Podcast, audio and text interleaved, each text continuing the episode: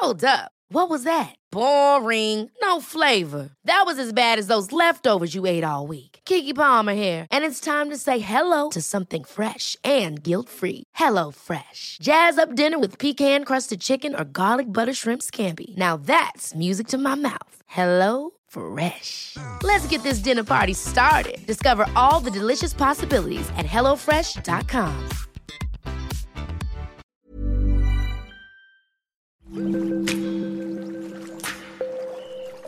Aderezo presenta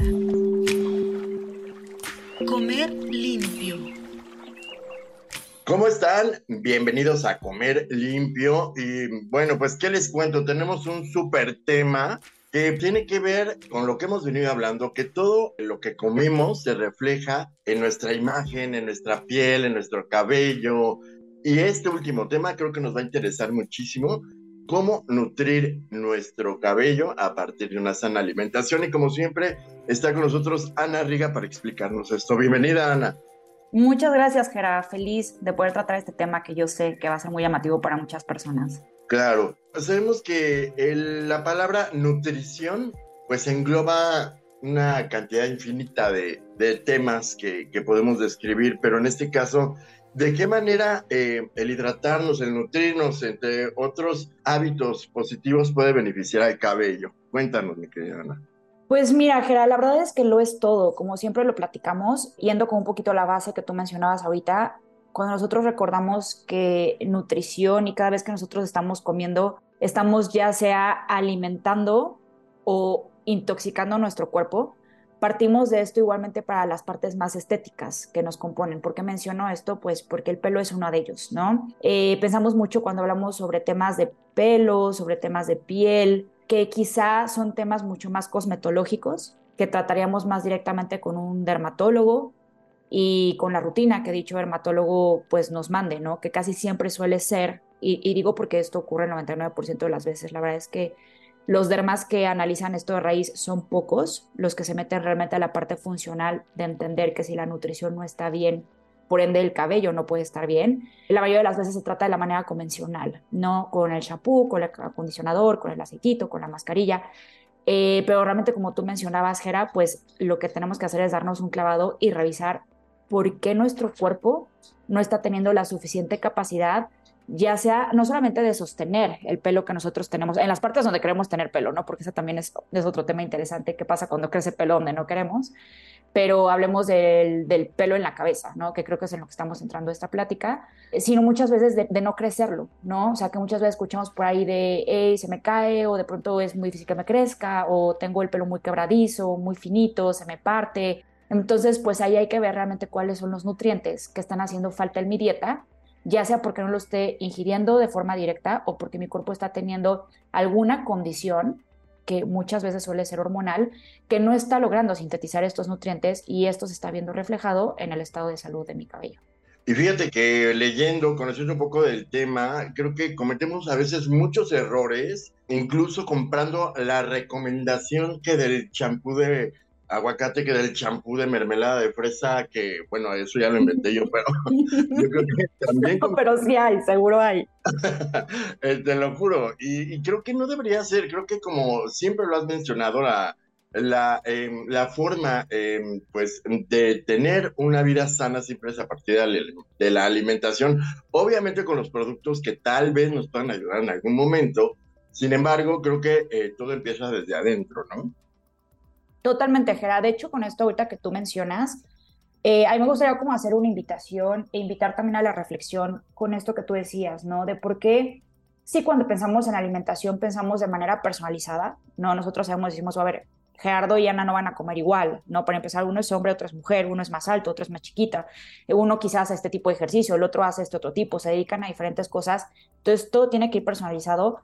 Con el cabello sucede igual, no hay que meter a vernos, no hay, no hay por qué hacer esta generalización de decir, ah, sí, a la prima, a la hermana del aguacate le funcionó muchísimo porque le estimuló los folículos del cabello, entonces eso es lo que va a servir para todo el mundo. No existen normas así y como bien mencionabas también, Gera, siempre hay que verlo un poco de manera, yo lo pienso siempre un poco como una pirámide, creo que ya lo había mencionado, también aplica para la nutrición, de tener bases muy sólidas que es lo primero que tenemos que voltear a ver, digamos, como la raíz, ¿no? O sea, de lo que nos va a empezar a solucionar este tema que tenemos, si queremos tener más pelo, si lo queremos tener más resistente, más bonito, más brillante, que crezca más, ¿cuál es la base que me va a ayudar con eso? Y a partir de ahí ir siguiendo, ir construyendo, perdón, los siguientes bloques que me van a ayudar a reforzarlo. ¿Cuál sería la base de esta pirámide?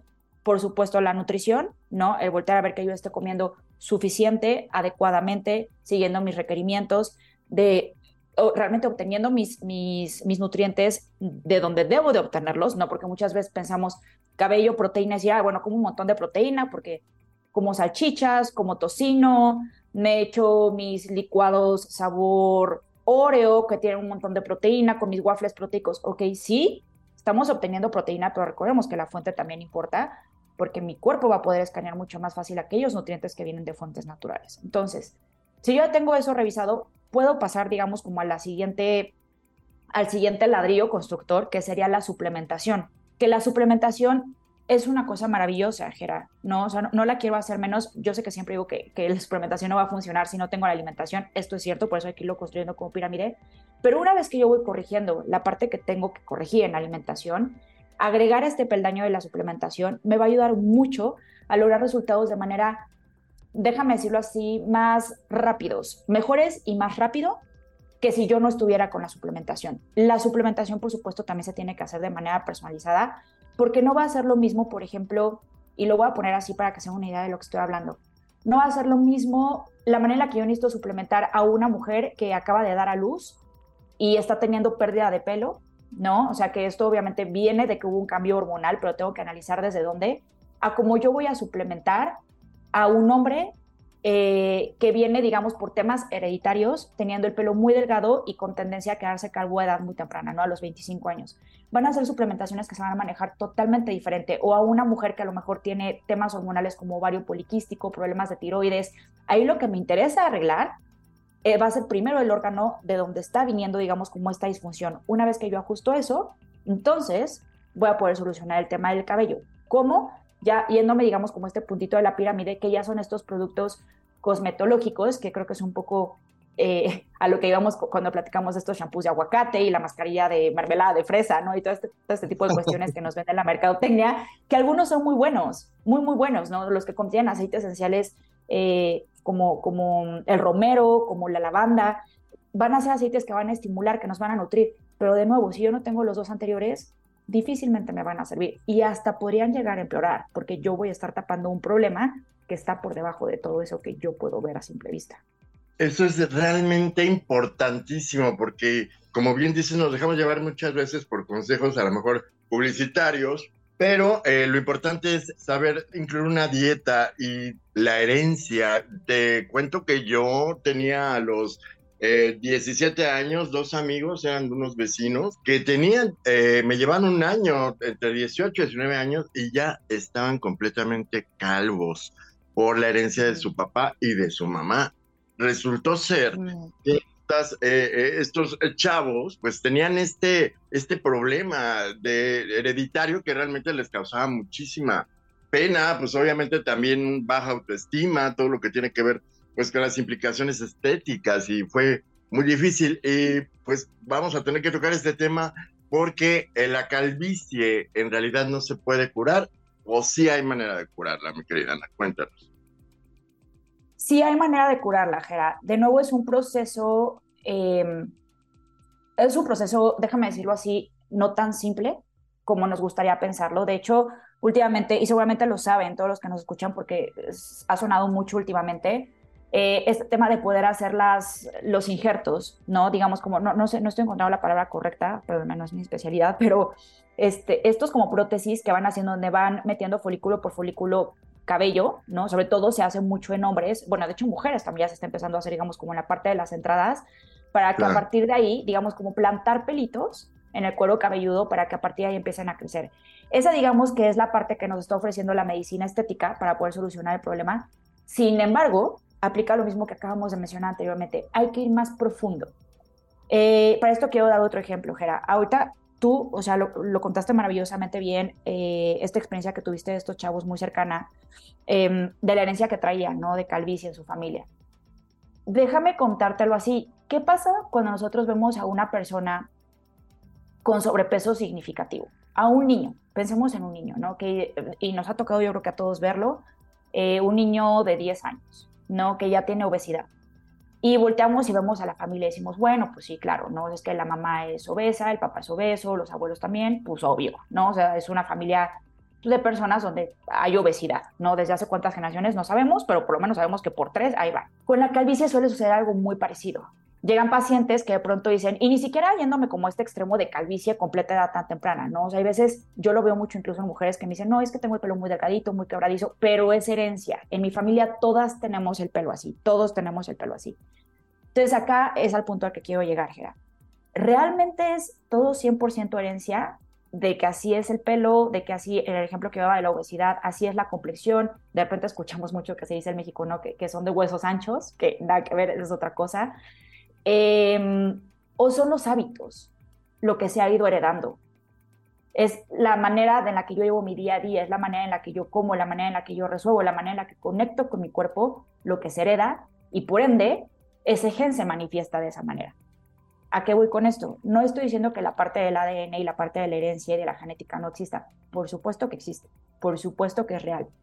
Eh, sin embargo, hay una parte de la medicina que la quiero mencionar, me parece muy interesante y cada vez están haciendo más estudios de esto, que es la epigenética. La epigenética lo que dice y demuestra es que si bien todos nosotros heredamos genes, ¿no? que vienen en el ADN, que nos pasan nuestros papás, nuestros abuelos, tías, eh, todo, todo el ADN que tenemos ahí heredado por nuestra familia, existe, por supuesto que sí. Sin embargo, es muy importante considerar también todos los factores externos a ese ADN. ¿Qué me refiero con factores externos? ¿Dónde vivo? ¿Bajo qué clima vivo? Eh, ¿Hay contaminación donde vivo? ¿El agua que bebo donde vivo es contaminada? ¿Es agua pura? ¿Es agua con minerales? ¿Es agua sin minerales? ¿Hago ejercicio o no hago ejercicio? ¿Me alimento bien o no me alimento bien? ¿Tengo buen manejo del estrés o soy neurótico como el resto de mi familia? Todos estos factores externos al ADN van a fungir esta parte como si fueran un switch que prende y apaga los genes que yo traigo heredados. Los genes ahí están. Si yo los prendo o yo los apago, va a depender 100% de mis, de mis hábitos. Ahora, otra aclaración que quiero hacer acá también. Hay veces que estos genes pues tienen más carga que otros. hay genes que tenemos, digamos, mm, con probabilidades de que se expresen menores a unos que van a ser expresados más fácilmente. Dependiendo de esto, van a ser también las ganas y la atención que yo voy a tener que poner a mis hábitos. ¿Ok? ¿A qué me refiero con esto? Si realmente la obesidad es algo que ha estado presente por generaciones en mi familia, probablemente yo lo tenga mucho más en mi sangre a alguien que nada más tuvo un papá obeso o una mamá obesa. Va a ser diferente. Digamos que la carga la voy a tener yo mucho más si yo vengo de una familia donde hay pura gente obesa. Lo mismo con el pelo. Lo que quiero ejemplificar con esto y por lo que traigo la obesidad es que es exactamente al tema es que es exactamente lo mismo mis esfuerzos van a tener que ir acorde a qué tan fuerte tenga yo esa carga genética, pero la epigenética existe, Gera, y es algo real. Con el pelo es lo mismo. Entonces tengo que yo voltear a ver esos, estos hábitos, decir, ok, ¿qué ha pasado? ¿Hay algún tipo de deficiencia de vitamina o de mineral que se vea fuerte en mi familia? ¿He realmente indagado en esa parte? ¿Me hago mis análisis de sangre periódicamente una vez al año para saber qué pasa con eso? ¿Conozco cómo están mis hormonas? O a lo mejor se trata también de que vengo desde edad muy temprana, al igual que el resto de mi familia, porque me prediagnosticaron con alguna enfermedad que puede estar por ahí, que tomamos los mismos medicamentos y esos medicamentos pueden estar siendo la causa de esa pérdida de pelo. Entonces, si se fijan, se empiezan a abrir muchas preguntas que ya nos invitan a indagar mucho más que quedarnos solo con lo obvio, decir, ah, es por herencia, y perdón por lo que voy a decir, pero tomar esta postura de, pues, mi modo, ya me fregué y no puedo hacer absolutamente nada más que acudir a la medicina estética y utilizar estos injertos de cabello que hay, que no estoy diciendo que no se pueda hacer. Afortunadamente tenemos todos estos tratamientos que nos van a ayudar a tratar con el problema, pero de nuevo, qué mejor si yo desde la edad más temprana que me sea posible, a partir de que yo obtengo esta conciencia, puedo empezar a indagar y a, a, rascar y decir, ok, ¿de dónde viene esto? Para empezar a corregir esos switches. Y la verdad es que eh, muchas veces creo que no investigamos acerca de lo que hay en, nuestra, en nuestro pasado, digámoslo así, ¿no?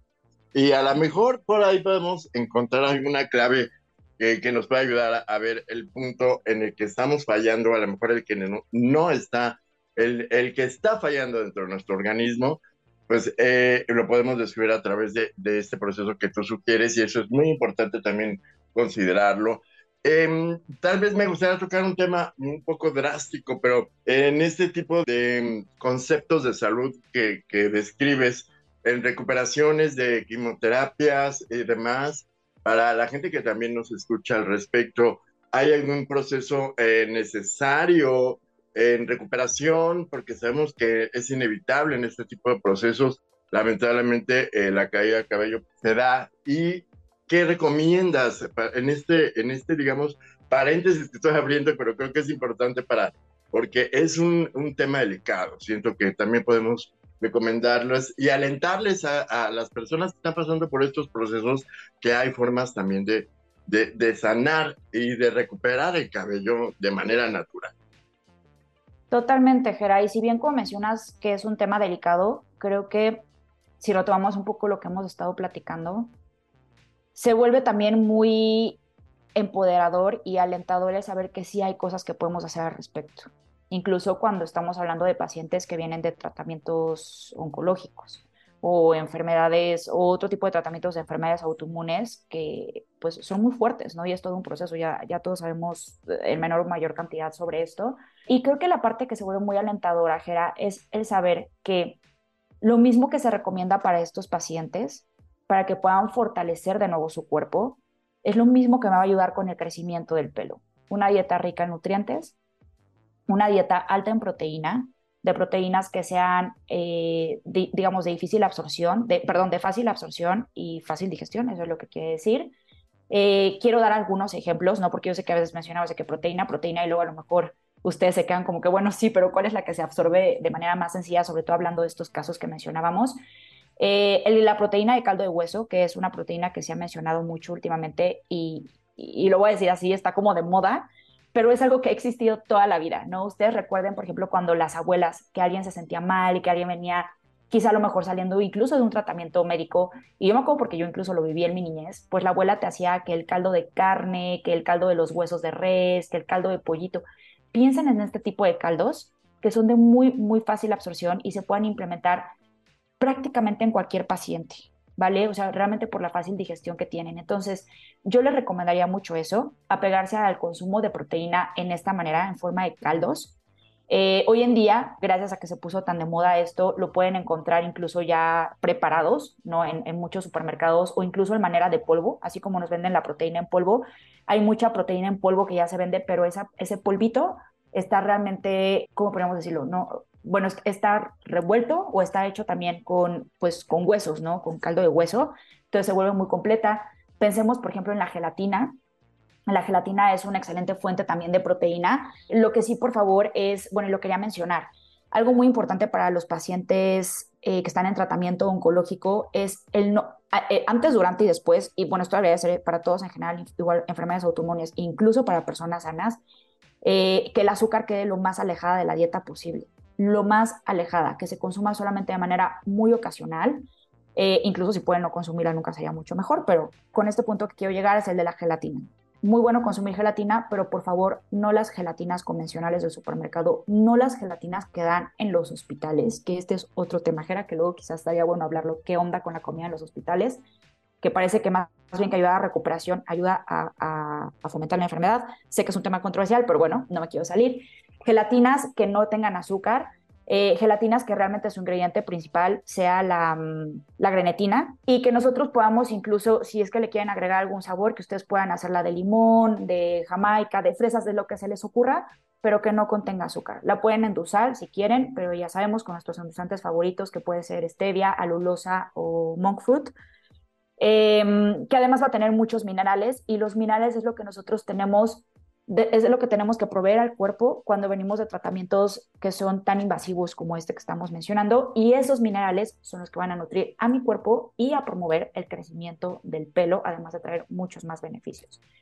Otro de ellos, Gera, que se, se, se recomienda bastante, que también es otra manera de proteína, es el colágeno.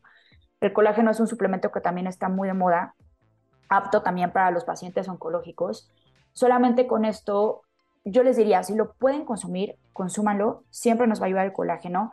Recordemos que al final la proteína son estos ladrillos constructores que van formando tejido en nuestro cuerpo, tejido de células, tejido muscular, tejido de piel, tejido de pelo. Eh, eh, regenerar órganos. La proteína es maravillosa. Eh, yo por esto les diría, si pueden consumir colágeno, háganlo, poniendo nada más, digamos, como un asterisco. Y sí quiero aclarar este tema, porque vemos mucho en la mercadotecnia también de, hay pastillas de colágeno, cápsulas de colágeno, colágeno en polvo para que te crezca el pelo, para que te crezcan las uñas. Y yo veo muchos pacientes que vienen y me dicen, Ana, es que colágeno, ¿cuál consumo? Me urge que me crezca el pelo. Y entonces regresamos a donde iniciamos este episodio, Jera. ¿Qué es lo más importante que yo tengo que ver primero? Mis bases. ¿Qué pasa con el colágeno? Aunque es una fuente maravillosa de proteína, ¿qué me asegura que ese colágeno que yo estoy consumiendo, realmente el tejido que me va a formar va a ser pelo? No, cuando a lo mejor mi cuerpo, recordemos que nuestros cuerpos son muy sabios, lo que necesita en ese momento es regenerar células del hígado, porque yo le di mucha lata al hígado comiendo ultraprocesados, tomando alcohol, fumando, tomando medicamentos por mucho tiempo, y entonces el colágeno se va a ir para allá. O a lo mejor lo que necesito es construir músculo, ¿no? Que lo que yo tengo es que bajé mucho de peso, que se ve mucho también en pacientes oncológicos, esta pérdida de peso, lo sabemos también, y entonces el colágeno que yo consuma se va a ir para allá. No tengo manera de escoger. No es como que yo pueda decir, bueno, cuchara de colágeno, por favor, construye pelo, o construye músculo, o construye... No podemos hacer eso desafortunadamente, o afortunadamente, es como funciona, porque el cuerpo lo va a usar de la manera más eficiente e inteligente que él decida en ese momento. Aún así, muy recomendado, solamente quería hacer esta aclaración para tampoco empezar a hacer lo que siempre les cuento, ¿no? Empezar a atribuirle milagros a ciertos productos. ¿Qué más, Gerard? Recomiendo mucho también consumir aceite de pescado, pero ojo, aceite de pescado que sea alto en omegas, que esto nos va a ayudar a reducir inflamación, que esta inflamación pues ocurre naturalmente por la enfermedad en sí y también por el tratamiento por el que atraviesan los pacientes. Eh, y nos va a ayudar mucho también a ir engrosando el cabello. Maravilloso también. El aloe vera es otro suplemento. Es un suplemento que encontramos también natural. Nosotros lo conocemos como sábila en México. Entonces, el poderlo aplicar directamente en el pelo nos va a ayudar también a engrosarlo. Y bueno, de acá estoy pensando también en otros adaptógenos que como puede ser la shawanda o la rodiola, que estos adaptógenos son hierbas, bueno, hierba y raíz, que nos va a ayudar mucho con el estrés, con el estrés emocional, con el estrés mental y con el estrés físico. Eh, solo acá también, por favor, siempre les digo, cuando vayan a consumir cualquiera de estos, sobre todo estos dos últimos adaptógenos que acabo de mencionar, ashwagandha y rodiola, siempre consultarlo previamente con su médico, eh, pero pueden ser de gran ayuda. Mira, por ahí me dijeron, ay, no es cierto, pero sí, la verdad, me contaron que el, una copita de, mezcal o tequila también es muy válida, digamos, moderadamente, ¿no? ¿Tú qué me dices de, esto? Sobre todo hablando un poco de nuestro maguey y demás. Híjole, no, en esto yo sí tengo una postura bien, bien firme en cuanto al alcohol. El alcohol, a ver, y esto no, no, lo digo yo, yo sé que pueden haber diferentes posturas, un poco explico desde el inicio. El alcohol es una toxina. Eh, todas las toxinas, bueno, esta toxina va a ser procesada por el hígado. Esto va a requerir mucho esfuerzo de mi cuerpo porque mi esfuerzo lo primero que va a querer hacer en cuando entra una gota de alcohol, así sea del mejor mezcal, del mejor tequila, del mejor vino traído de no sé dónde, desde que las uvas son antioxidantes, todas estas historias que nos han dicho que echen un ojo, creo que lo he mencionado anteriormente, todos estos estudios que dicen que el alcohol tiene beneficios son estudios que son pagados por, pues, por las mismas destiladoras, por las mismas productoras, por, eh, en fin, por la misma industria del alcohol. Eh, sin embargo, el alcohol sí o sí es una toxina. De nuevo, esto no lo digo yo, es así como funciona, no es un alimento, no tiene eh, realmente ningún beneficio a nuestro cuerpo, sino todo lo contrario. Ahora, porque yo mencionaba que acá hay, digamos, como ideas contrariadas en temas de salud cuando hablamos del alcohol. Hay quienes son muy realistas, que bueno, de repente también digo, es, cierto, tienen razón, y, dicen, es que sí o sí, pues las personas vamos a consumir alcohol, ¿no? Porque estamos muy precondicionados a eso, los eventos sociales, o simplemente una noche en la que me quiero relajar y quiero estar con mi pareja y me quiero tomar una copita de vino, va a suceder. Entonces, vamos a hacer lineamientos donde digamos, ok, hombres máximo tres copas de alcohol a la semana, mujeres máximo dos, y ese es el límite para no sobresaturar al hígado. Y así es como está escrito y así es como lo pueden ustedes encontrar. Por Mi postura es un poquito más, Gera, digamos, más estricta en cuanto a eso. Yo les diría, en verdad, si incluso pueden ustedes ir creando estrategias para ir quitando el alcohol de su vida, mucho mejor. Porque lo que yo les acabo de mencionar es pensando que no voy a sobresaturar Y digo sobresaturar porque, de nuevo, con una sola copa que yo beba, yo estoy saturando al hígado, yo le estoy pidiendo de más.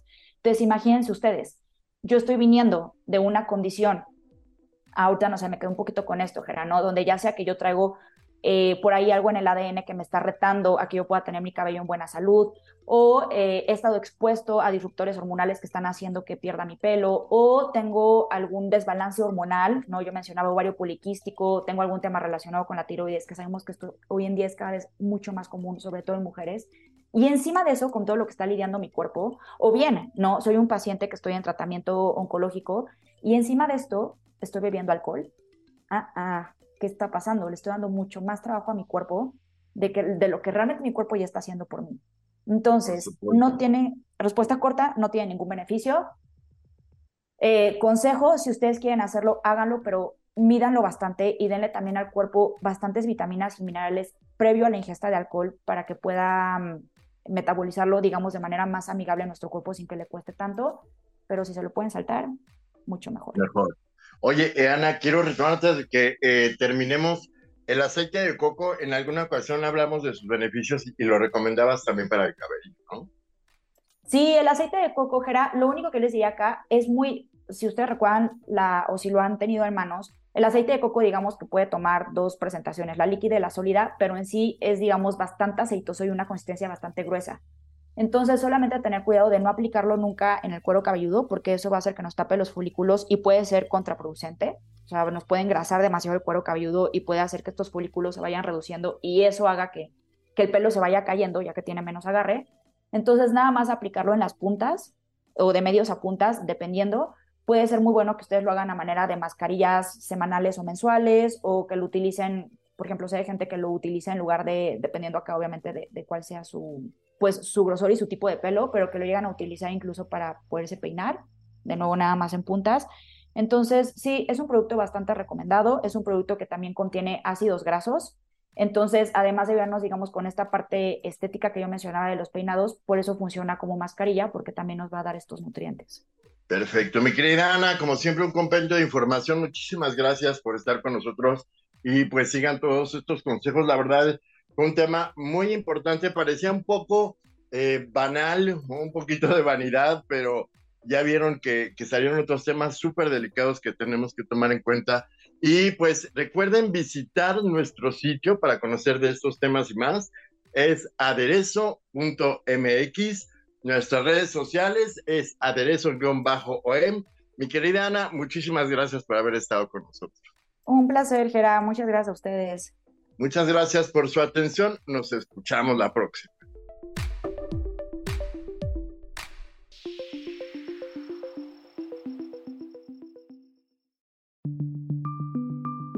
Esta es una producción de la Organización Editorial Mexicana.